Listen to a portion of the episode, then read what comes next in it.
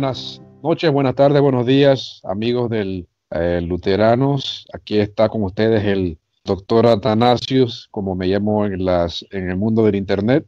Eh, soy uno de los colaboradores del proyecto Wittenberg.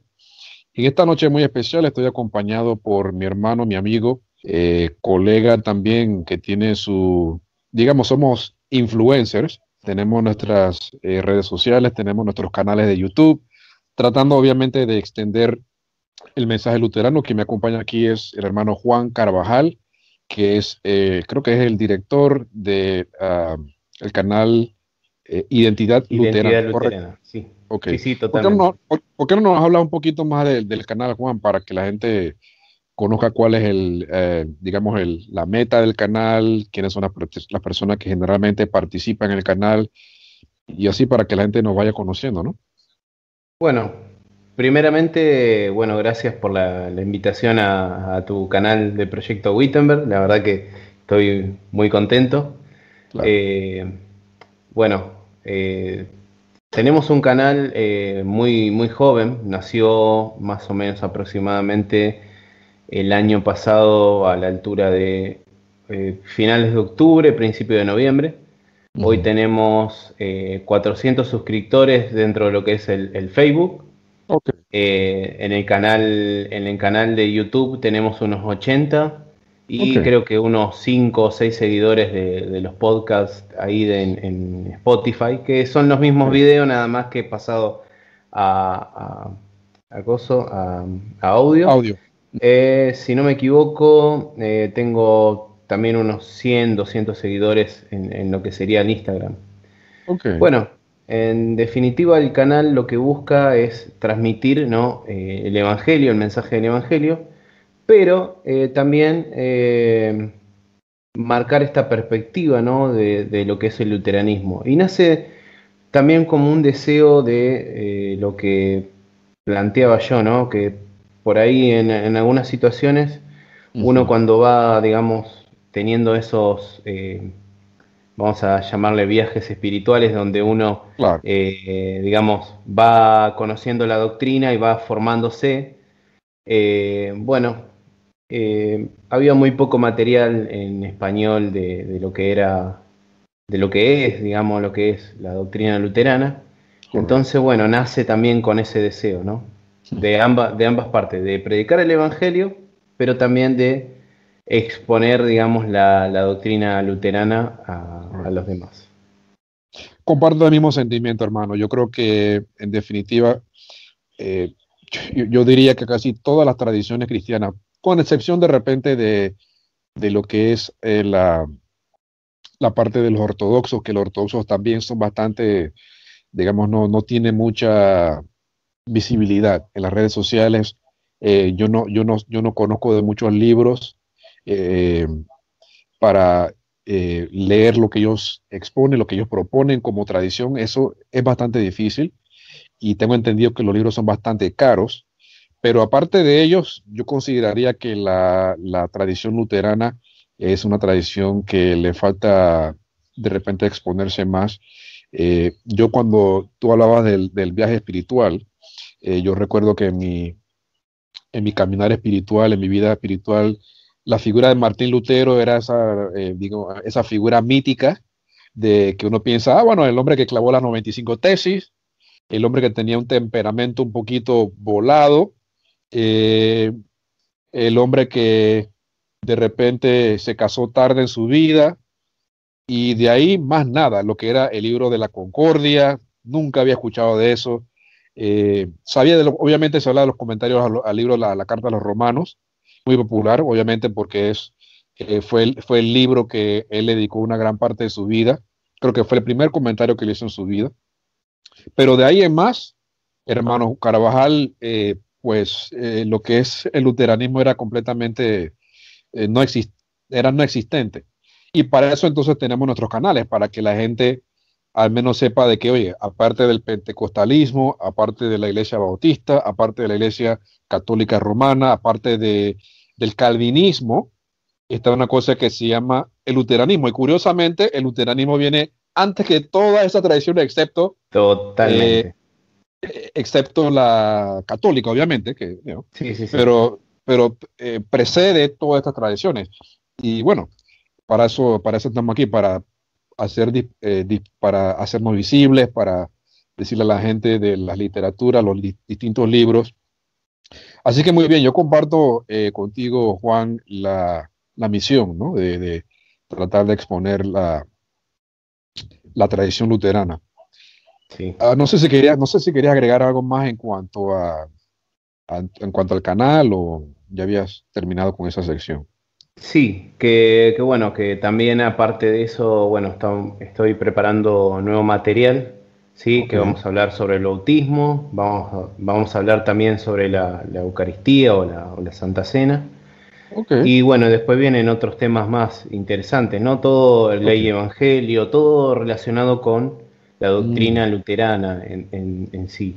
¿sí? Más adelante, después vamos a tocar otros temas, ¿no? Más de la actualidad, pero con una visión desde el luteranismo, ¿no? Pero primero eh, voy a arrancar sobre lo básico, ¿no? Porque eh, creo que a mí también me ha sucedido lo mismo, ¿no? Porque yo voy a contar, ¿no? Porque creo que esto también viene a colación un poco de lo que, de lo que contabas, ¿no? Sí. Eh, también, a mí lo único que me llegó es la, la voluntad determinada de Martín Lutero, ¿no? Que era ese debate contra Erasmo y también las 95 tesis, que carta a los Gálatas, Romanos, listo, eso era todo lo que conocía de Lutero, no sabía su eclesiología, no sabía eh, su, su, forma sacramentaria, eh, nada, nada en general.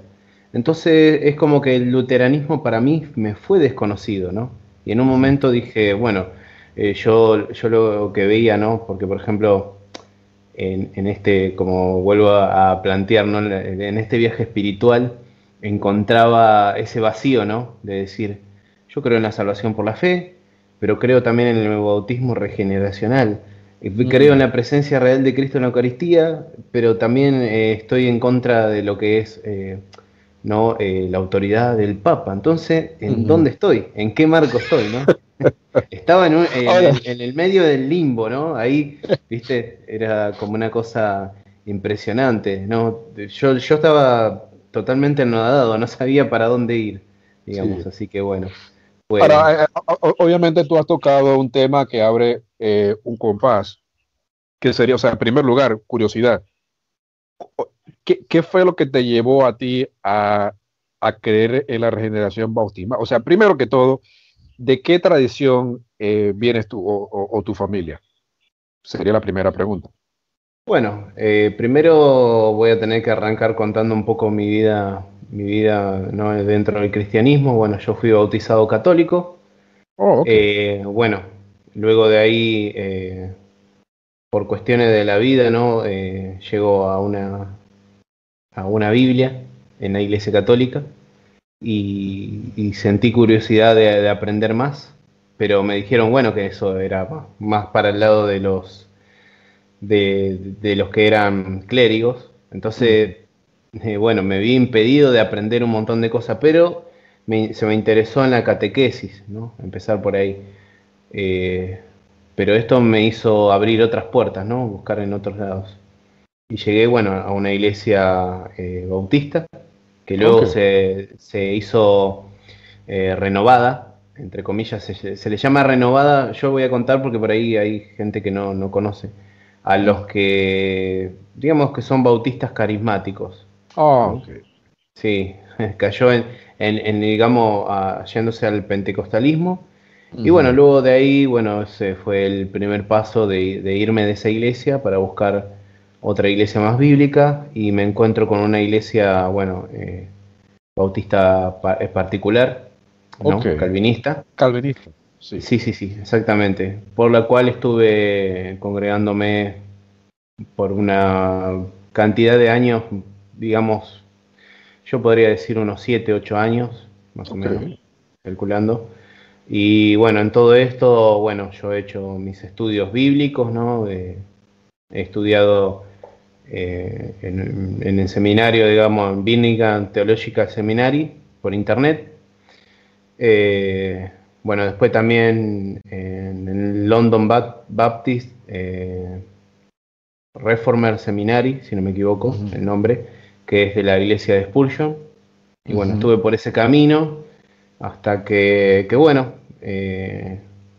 por una cuestión de soteriología, de soteriología, quiero decir de, lo que sería el fin de los tiempos, ¿no? De escatología. Claro. Eh, bueno, la iglesia se empezó a dividir. Y bueno, y hay gente que tomó un lugar y yo, y yo, digamos, con mi familia para otro. Y bueno, y ahí es donde empezó, digamos, este, este digamos, este peregrinar, ¿no? Peregrinar hasta llegar al luteranismo.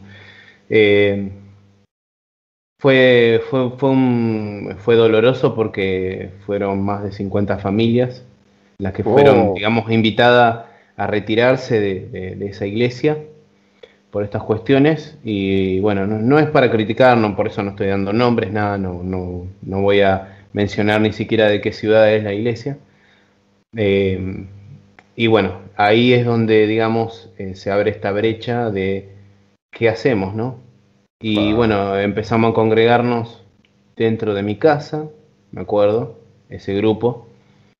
Y hasta que en un momento le dije, bueno, miren, hay muchas iglesias, eh, yo optaría porque vayan a una iglesia y se congreguen ahí, ¿no? Eh, porque si no seríamos como los rebeldes del, grupo, ¿no? Claro. Y, bueno, y ahí es donde empecé a, a, ver el tema del bautismo, ¿no? Mm. Y ahí es donde me, topo con Primera de Pedro 3.21, ¿no? Que dice, y ahora el bautismo eh, nos salva, ¿no? Y yo decía, ¿cómo puede? ¿Cómo puede ser esto? Y ahí es donde empecé a profundizar, a profundizar y a darme cuenta de que realmente el bautismo, bueno, eh, era para remisión de pecados, ¿no? Esto lo, pueden ver uno en la patrística, lo puede ver en las escrituras, ¿no? Dice, bautícese cada uno para el perdón de los pecados. Y yo no puedo dejar de lado el, testimonio de la, de la escritura, ¿no?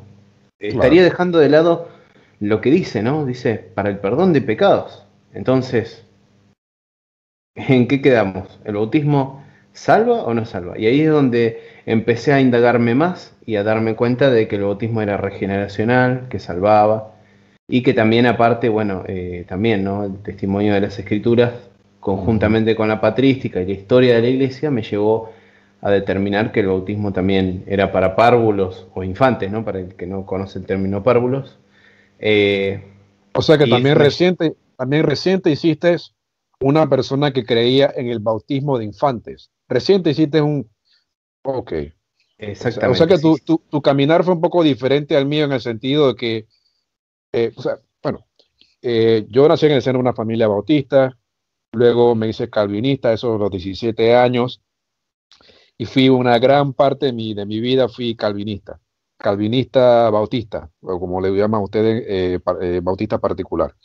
Y luego, un año y medio antes de ser luterano, fui presbiteriano, o sea que ya yo estaba, ya yo sabía de que los bautistas, eh, de que el bautismo también era para infantes, pero definitivamente, y tú que eres teólogo y Maximiliano también, tú, no sé si la gente ya sabe, pero ustedes son estudiantes de seminario, ustedes ya saben que hay una diferencia muy grande y muy notable entre el bautismo de infantes confesado por los presbiterianos y el bautismo de infantes confesado por un luterano. Son dos cosas muy diferentes.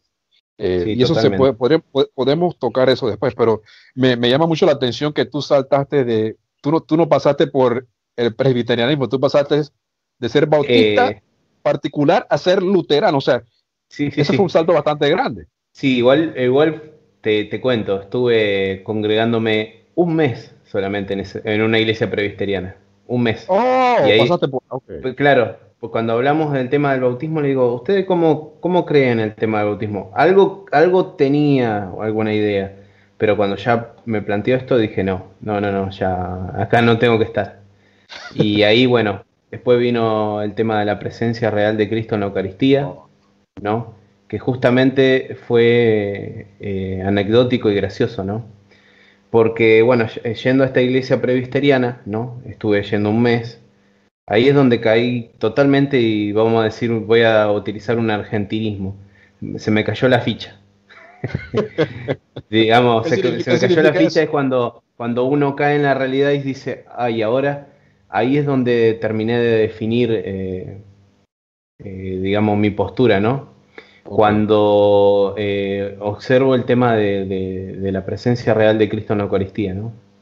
¿Y dónde lo encontré? En Primera de Corintios 11, donde dice, oh. esto es mi cuerpo, esta es mi sangre, y, dice, tomad y comed, ¿no? Bueno, pero el tema del inicio de la pandemia, el inicio de la oh. pandemia y esas, esas reuniones de Zoom, digamos, por, para celebrar la cena, es donde dije no. Porque mi mujer me dice, eh, Juan dice, me dice, esto es bíblico. Y yo le dije, eh, eh, bueno, estaba dubitativo hasta que dije, sí, bueno, realmente no, no, sé explicarte, le dije. Entonces me llevó a un estudio exhaustivo para total definirme totalmente. Y ahí ya me di cuenta que realmente, bueno, ya era luterano, que Cristo era el centro, era el centro de la Eucaristía, centro claro. el centro del Claro, pero me parece muy, curioso que, o sea, porque uno ha pasado 20.000 veces en la vida de uno por los libros de eh, Primera Corintios, los pasajes de, no sé si este pasaje también fue puntual para ti, el pasaje que dice, este, muchos de ustedes duermen porque no, eh, eh, no disciernen el cuerpo y la sangre del Señor. Estoy, estoy citando mal el pasaje, pero está en Corintios. Recuerda que en Corintios tenían el desorden este con el que se emborrachaban a la hora de la, de la y todo lo demás. Pero ese, ese texto uno lo ha visto 20 mil veces y uno nunca ha pensado, nunca lo al menos yo pues, yo, yo nunca lo asocié con el tema de la presencia real de Cristo, que, esto verdaderamente es el cuerpo y la sangre del Señor, que no es cualquier cosa que uno está manejando. Entonces, me llama mucho la atención de que tú, eh, solito con tu lectura bíblica, eh, llegaste a la conclusión. Yo tuve que escuchar programas, personalmente yo tuve que escuchar eh, programas luteranos, en donde obviamente ellos hacen énfasis de eso y hablan del tema, pero yo solo no lo hubiera, yo solo no lo hubiera hecho y tampoco tenía mi a mi disposición, tampoco tenía, ¿cómo se llama? Eh, los eh, de la patrística, ni referencia de los padres, o nada, nada, nada que ver, estaba completamente, completamente, pero eh, tú solo, me, llama mucho la atención eso, creo que fue una tremenda bendición. Sí, sí, la verdad que sí. entonces, bueno, acá tengo la palabra de Dios, justo estaba buscando el versículo, ¿no? Porque la verdad que en serio, yo, yo también pensé lo mismo que vos. O sea, imagínate, eh, yo del 2006 que voy a la iglesia, digamos, a una iglesia evangélica, ¿no? Vamos a hablar de, la iglesia evangelical. Pero, eh, ¿cuántas veces hemos pasado por estos pasajes, ¿no? Por los pasajes de la institución de la cena. Es más, se dicen todo, cada vez que se celebra ¿no? la, la, la Santa Cena. Y de decir, ¿cómo no, no, no he notado, no? Porque, por ejemplo, voy a, voy a citar el versículo 27, ¿no? De 1 Corintios 11, ¿no? Dice, de manera que cualquiera que comiere este pan y, o bebiere esta copa del Señor indignamente, será culpado del cuerpo y de la sangre del Señor.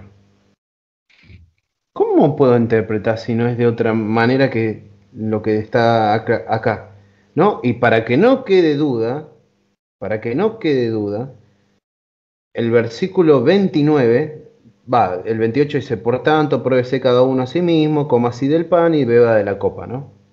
Y acá también podemos hablar de, nuestra diferencia, ¿no? Con los luteranos, con los católicos, ¿no? Que habla del pan y del vino y también habla del cuerpo y la sangre, ¿no? Pero después el 29 dice, porque el que come y bebe indignamente sin discernir el cuerpo del Señor, juicio come y bebe para sí. Entonces, ahí es donde... no hay discusión. No, totalmente. Y es más, podemos ahí notar que no se trata de un símbolo, un simple símbolo.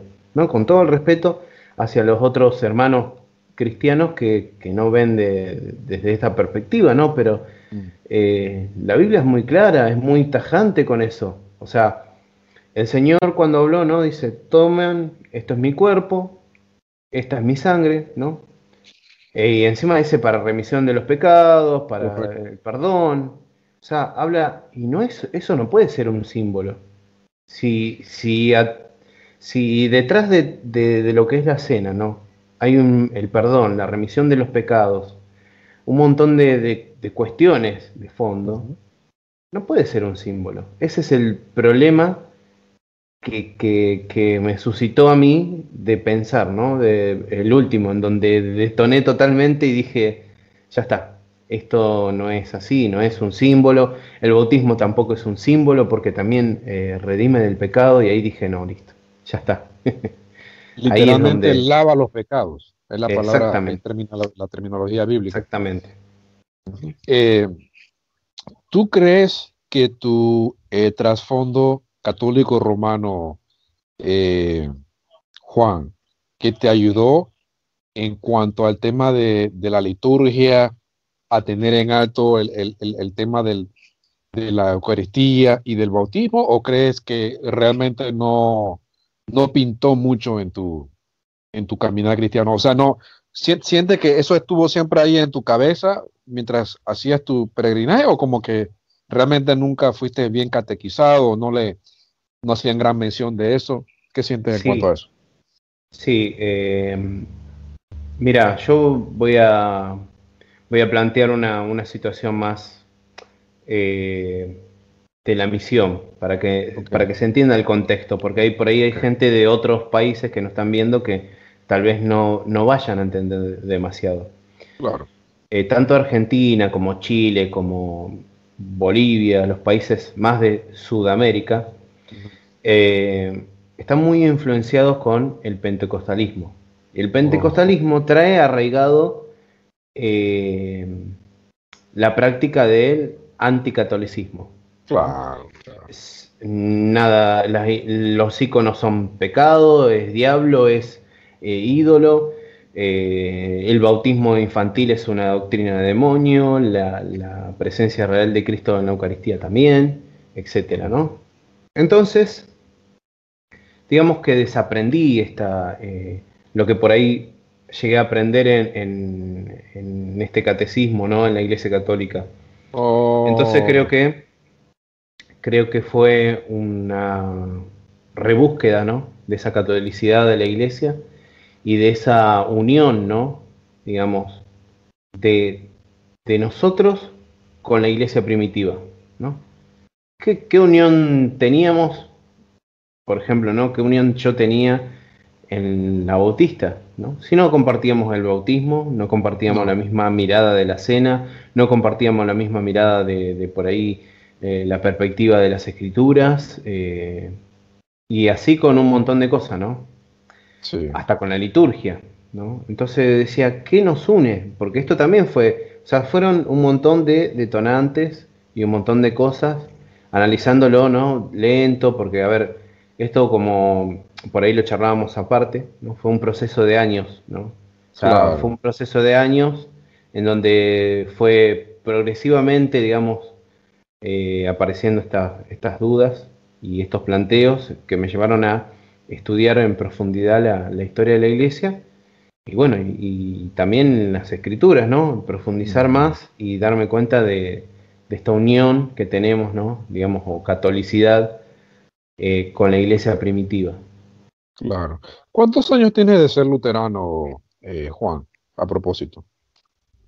No, eh, ya tengo un año de ser luterano. Un año. Sí, he tomado la confirmación.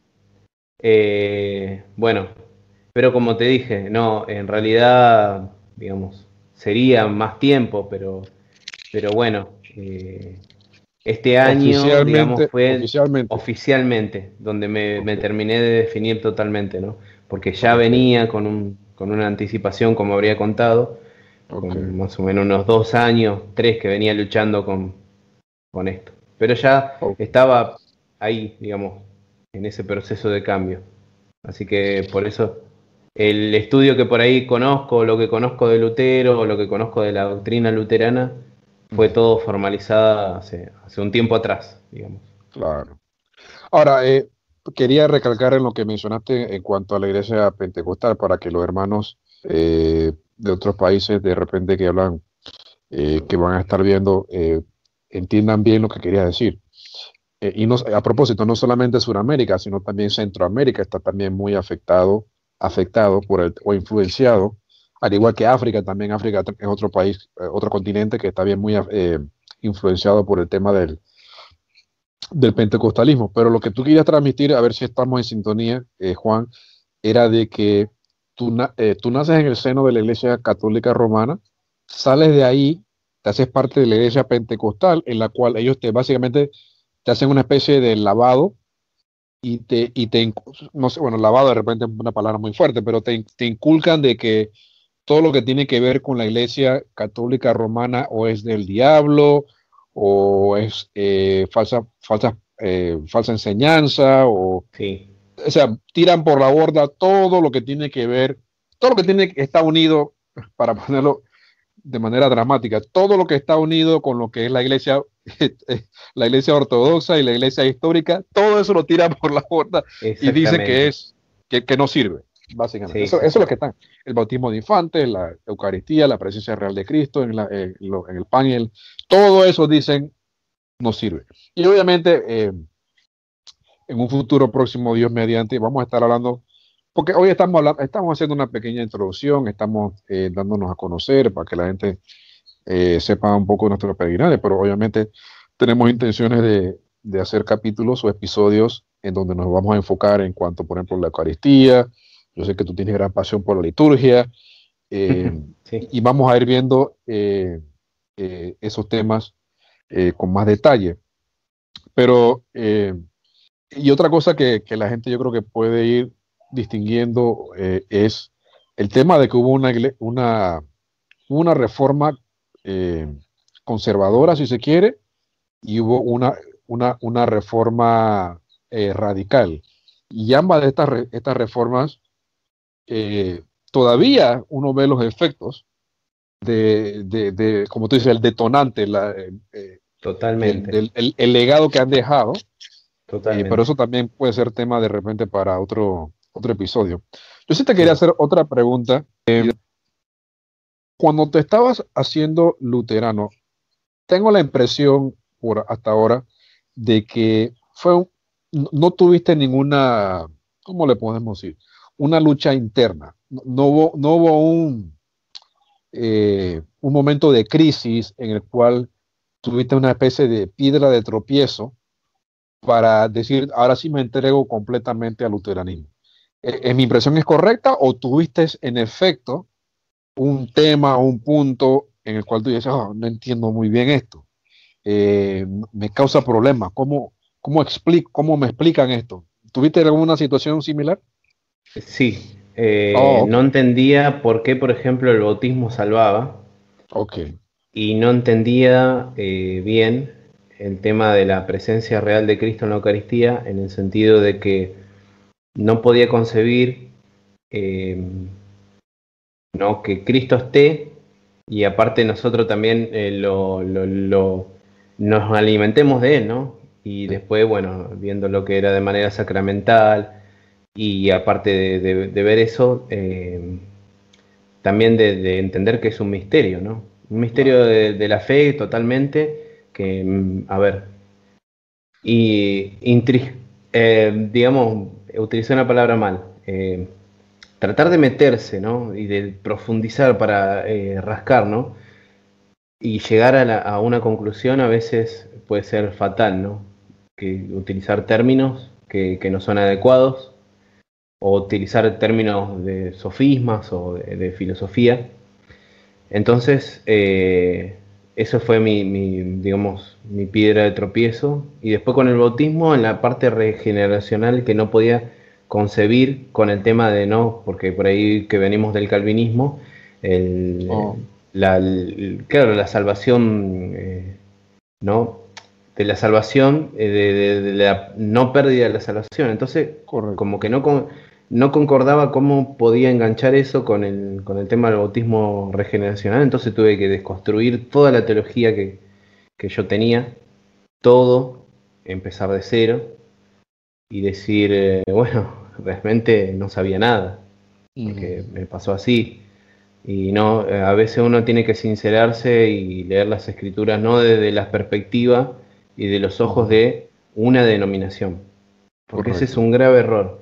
Yo creo que el grave error que cometemos todos, porque todos pasamos alguna vez por ese momento, es de leer las escrituras con los ojos de tal eh, denominación o como me dice mi pastor o como eh, aprendemos. ¿no? Y eso es, por ahí hay que desconstruirse de eso y decir, bueno, no, voy a pedirle al Señor ¿no? que, me guíe en la, lectura y bueno, y esperar ¿no? y ser sincero. ¿no? Cuando uno encuentra algo que realmente eh, no, está en contra de, lo que uno por ahí está viviendo ¿no? en la iglesia o, lo que le están enseñando, sincerarse y, ahondar más, ¿no?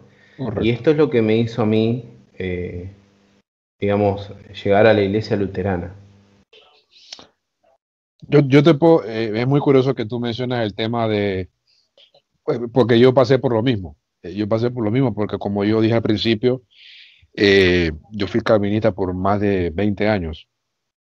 Eh, y para mí personalmente el problema fue de que cómo es que Dios a una persona las, cómo es que Dios dice que eh, Cristo murió solamente por algunas personas y que esas personas en efecto, esto es puro calvinismo, las personas que de repente no hayan pasado por el calvinismo van a ver esta sección y no van a poder, no van a poder entender qué es lo que está ocurriendo, porque esto es una cuestión eh, netamente calvinista. El tema de que, de la, ¿cómo se llama? La, la muerte limitada, no la muerte limitada, sino la, ¿cómo se llama? Expiación limitada. Expiación limitada, eh, el tema de, de, la soberanía de Dios. Y entonces en la mente calvinista de uno, uno, uno dice, este, ¿cómo es que Cristo dice que murió solamente por algunas personas? Y que esas personas van a, otra, otro, otro término calvinista, van a perseverar hasta el final, pero luego tú dices, pero que Cristo, eh, eh, eh, el bautismo salva a estos bebés, pero luego tú supuestamente, y luego tú los ves que abandonan la fe o, niegan la fe, y eso en mí creó una serie de cuestiones. y, yo literalmente, no les miento, pasé, yo diría, cuatro, cinco, seis meses escuchando toda clase de programas por internet, YouTube, eh, leyendo panfletos y cosas. Y yo no, yo no, hasta que finalmente llegué a entender de que el hecho de que Dios sale a una persona o te ofrezca gracia, primero había que desconstruir, como tú dices, es una palabra excelente, desconstruir el tema de la expiación limitada. Cristo murió por todos, para de contar. El, pasaje bíblico es bastante claro, tú lo puedes leer en, en los evangelios, Mateo, es una invitación libre para todos. Claro. Ahora, eso no significa que si, y tú me dices si, si estás de acuerdo, Juan, que si Cristo salva a un bebé, literalmente, o, o, una persona confesó fe en Cristo en algún momento de su vida y luego decide irse de la iglesia, decide apostatar, eso no significa que esa persona nunca fue salva, o que esa persona estaba actuando, o que eh, eh, estaba haciendo un papel, o era un actor, una actriz. Porque eh, pues, las aguas bautismales no salvaron a ese bebé. Sí lo salvaron, pero, y aquí está el punto, nosotros tenemos la, nosotros tenemos también la, la, la, libertad. Yo sé que eso suena a arminianismo, suena a cualquier cosa, pero, pero es bíblico. Y se ve de que personas que hoy confesaron la fe, mañana se, fueron. Y nosotros no somos quien para decir, bueno, es que esa persona nunca fue... No, no, esa persona fue salva. Y eso está, eso está muy claro en el libro de los eh, hebreos. Y no tengo mi Biblia aquí, lamentablemente. No, sí, sí. Pero, pero, se ve claramente la Biblia. Se ve claramente la Biblia que una persona que hoy estaba salva, mañana de repente decide irse.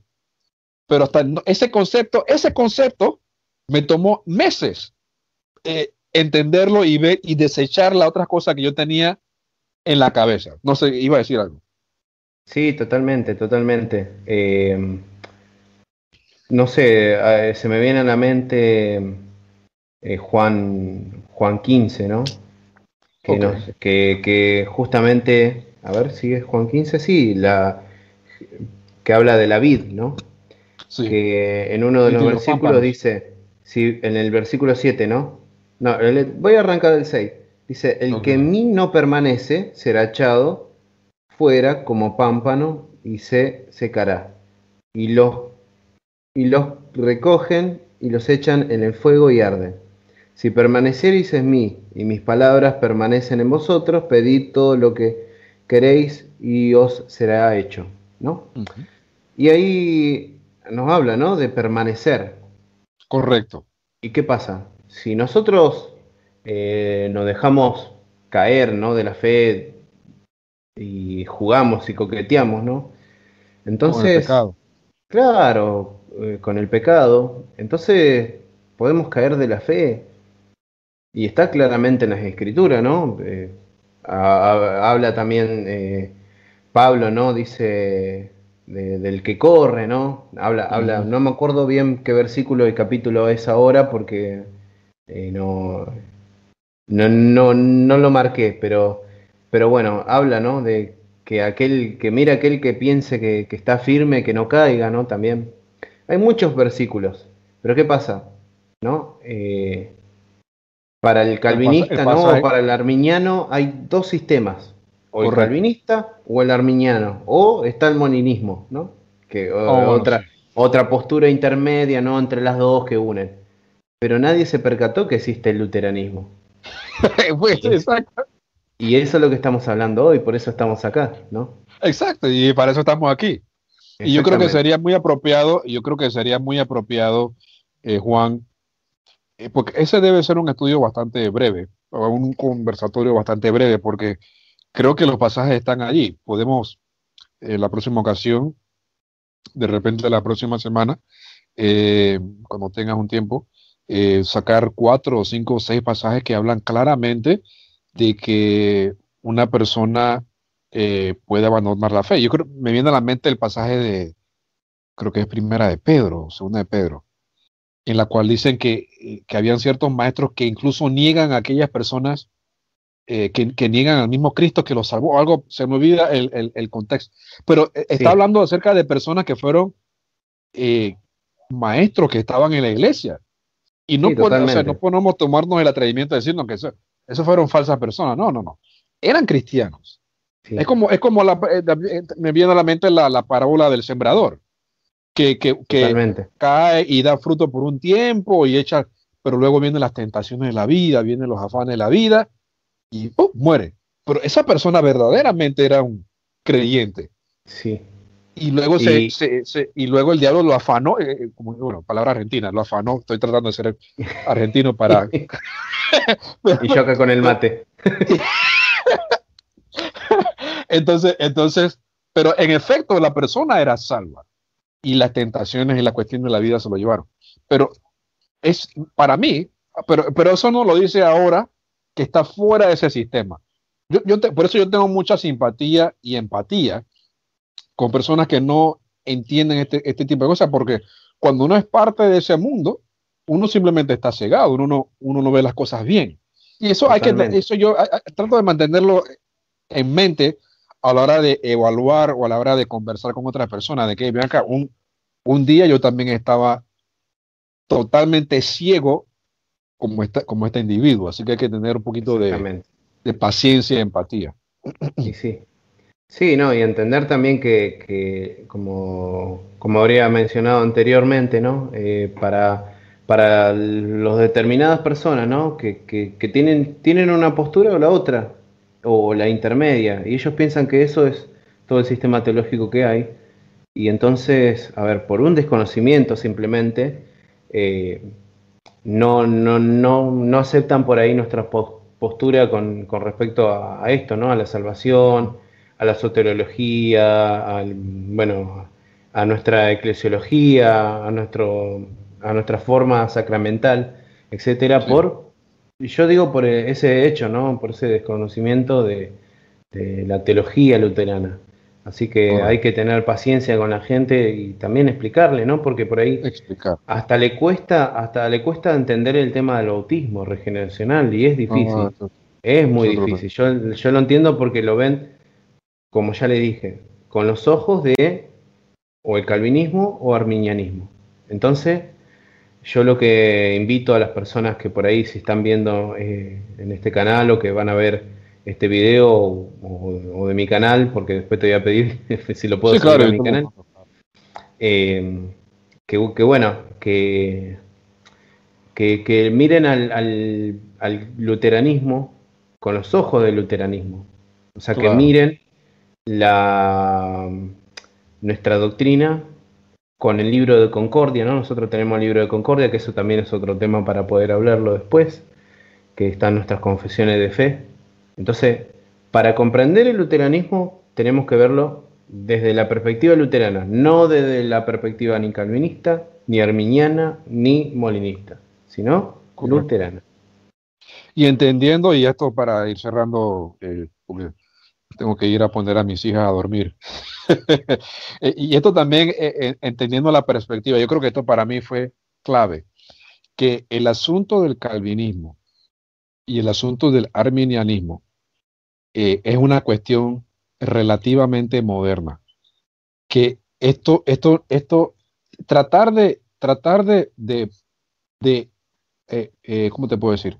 De medir o pesar o comparar el luteranismo con el calvinismo es una cuestión casi, ¿cómo sería la palabra? Anacro, anacrónica o anacronista. O sea, no, no, no, no, encaja porque nosotros venimos, nosotros veni, este sistema viene antes del calvinismo y viene mucho más antes del, del arminianismo y ambos son considerados bastante radicales. Son, son cuestiones nuevas. Ningún padre de la iglesia es otro tema, porque obviamente hay, de repente hay un padre por ahí que habló más o menos y, alguien puede ver el video y dice, ah, pero mire este padre acá y este padre acá dijo algo.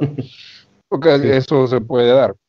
Pero, pero es relativamente nuevo, casi inaudito. Nunca fue una cuestión aceptada el hecho de, por ejemplo, que Cristo solamente murió por sus hijos. Esto era completamente nuevo. No sé si ustedes habrán visto en, mi, en el canal de Proyecto Wittenberg, eh, yo y el vicario Mario, eh, allá en España, hablamos acerca de Godel Casco. Godel Casco fue una de las personas que, igual que Fulgencio, se celó con el tema de la, la, doble predestinación y cómo eso fue rechazado y le dieron el latigazo y, lo, y no le permitieron eh, participar de la Eucaristía por este tipo de doctrina que él sostenía y confesaba. O sea que desde, desde el siglo, de, los hombres que salieron con este tipo de, situaciones no fueron bien recibidos. Esta es una cuestión nueva. Eh, el luteranismo, y una cosa que uno aprecia el luteranismo, y eso también es tema de conversación, es el hecho de que Lutero y todos los padres de la iglesia luterana trataron de apoyarse en los padres de la iglesia y, y, buscar la aprobación de gente, por ejemplo, en África, de, Miguel, el diácono en África, que, que, en el cual Lutero se apoyó para su liturgia y todo lo demás. O sea que esa es una de las cosas que, a veces a uno pues molesta el, tema de que piensen, bueno, solamente existe el arminianismo, solamente existe el calvinismo, cuando el calvinismo y el luteranismo son, son y el arminianismo son cosas totalmente nuevas, totalmente nada que ver. Pero, pero sí, hermano, son, son cosas que podemos eh, profundizar con más en un futuro. No sé si tú en tu canal con tus invitados has conversado acerca de estos temas. De repente le podemos hacer. Eh, no, no, no, no. Eh, todavía recién arrancamos. Ah, hablamos algunos temas en particular, el evangelismo bíblico, que es la iglesia luterana. hablamos de evangelismo y marginalidad también con el pastor Gabriel Burgueño, que trabaja en una, en una zona bastante conflictiva, ¿no? En donde hay eh, drogas, alcohol, eh, violencia, hay también eh, lo que sería, que, le llaman más en Centroamérica, ¿no? Voy a hablarlo así, santería, o, acá en, Sudamérica lo conocemos como Umbanda, Kimbanda, son, oh. digamos, digamos, ¿Le llaman religiosas, sí, Umbanda o Kimbanda, sí son religiones, sí son religiones africanistas eh, con, descendencia más eh, brasileras. Después, bueno, la santería sería más eh, lo que sería más Centroamérica, ¿no? Pero, pero bueno, estoy dando las dos perspectivas como para que se entienda más en, ambos. En ambos... Yo, no me, yo no me hubiera imaginado que eso hubiera eh, calado en la Argentina. La Argentina siempre lo he visto como un... bueno, uno a veces ve los mitos, pues los, mitos, los mitos que uno... y los estereotipos, que uno piensa que todos los argentinos son de procedencia italiana, que son eh, como lo que uno ve en la televisión, pero nada que ver. Yo, yo jamás me hubiera imaginado que, que, que, en la Argentina había santería. O sea, sí, sí, sí, no, no, no. No, sí, hay. Eh, pero tiene, pero tiene sentido, tiene sentido en sentido porque ustedes están cerca de Brasil. Me imagino que esas cuestiones vinieron de Brasil. Claro, Brasil y Uruguay vinieron de ahí. Oh, oh ok. Exactamente. Así que así que de ahí tenemos esa influencia, digamos, y, se arraigaron mucho en, las, en, las, zonas marginales por una cuestión de que, que bueno, que eh, le traen una promesa a la gente, ¿no? Igual que ciertos santos, ¿no? Que, que, no son canonizados por la Iglesia Católica, pero son canonizados por el pueblo como el Gauchito Gil, San la Muerte, bueno, son, digamos, los, los santos paganos, digamos, del pueblo, digamos. Mm. También, ¿no? Muy relacionado también a, nuestras raíces, eso sí, es más relacionado a nuestras raíces. Bueno, se habló también de ese tema, ¿no? De cómo trabajar en esos ambientes. Y bueno, y ahora, como, como te habría mencionado, con el pastor Roberto Weber, también que es pastor de Miramar, eh, bueno, él va, a dar una, entrevista conmigo del, bautismo y del significado, así que nos invitamos cuando esté. Para aquel que también tenga dudas sobre el bautismo, que, qué es lo que es el bautismo, ¿no? En el luteranismo, bueno, también lo van a poder mm. ver en el canal, así que ah, vamos de a poquito, empezando, digamos, tocando temas muy importantes, eh, eh, bueno, muchas gracias mi hermano. Eh, tenemos aquí el hermano Juan Carvajal, como habíamos dicho al principio. Eh, si alguno de los televidentes, eh, o no televidentes, si alguna de las personas que ven este video, si tiene alguna pregunta, si le gustaría que tratemos algún, ah, algún tema en particular, cualquier pregunta que tengan, pueden hacerlo en los comentarios que estamos aquí para servir. Yo creo Juan, que una de las cosas que podría ser muy útil para eh, nuestros amigos eh, que nos eh, miran y todo lo demás, sería el tema de la liturgia, también el, el, tema del el bautismo, pero aunque de repente lo vas a tocar con tu amigo pastor. sí. pero cuando hablemos en privado, no sé cuál tema tú creas que sea más apropiado o más relevante para, para el canal. Y bueno, lo vamos, lo vamos a ir viendo. Podemos hablar del bautismo, ¿por qué no? Podemos hablar del bautismo y la liturgia también, sí, son dos temas muy importantes, ¿no? La liturgia para desmitificar por ahí un poco, como habría, habríamos hablado anteriormente, de, anticatolicismo, ¿no? Que se arraigó en América debido a, la, reforma radical y a, los grupos, ¿no? De, la, de la reforma radical. Ok. Está bien. Bueno, eso ha sido el episodio para el día de hoy. Hicimos eh, casi, una hora, 50 minutos. Eh, creo que fue una buena oportunidad también para la gente que nos conozca un poquito. Eh, bueno, te conoce mejor a ti que a mí porque yo te di la oportunidad de que, de, repente la próxima vez yo puedo hablar un poquito más de mi persona, si es que la gente quiere saber. Pero sí, este, este ha sido un episodio del proyecto Wittenberg. Juan, muchas gracias por tu tiempo. Yo sé que estás cansado, tuviste un día de trabajo. Mañana estás libre, creo, así que puedes descansar. Eh, y bueno, nos vemos en una próxima ocasión, mi hermano. Eh, y salúdame a Maximiliano. Eh, tenemos que traerlo a él la próxima vez para que participe de este video. Sí, sí, sí. Lo vamos a invitar a Maximiliano para la próxima. bueno, le agradezco a todo lo de, lo de tu canal y bueno, también hacerle extensivo el la invitación también a, mi canal, a Identidad Luterana. Eh, Los pueden seguir en, todas las páginas que, habría mencionado, ¿no? En, YouTube, en Facebook, en Twitter y, bueno, también en Spotify si quiere alguno escuchar el, podcast en vez de por ahí ver el video, ¿no? Así que, bueno, muchas gracias. ¿eh? Muchas gracias. Proyecto Wittenberg.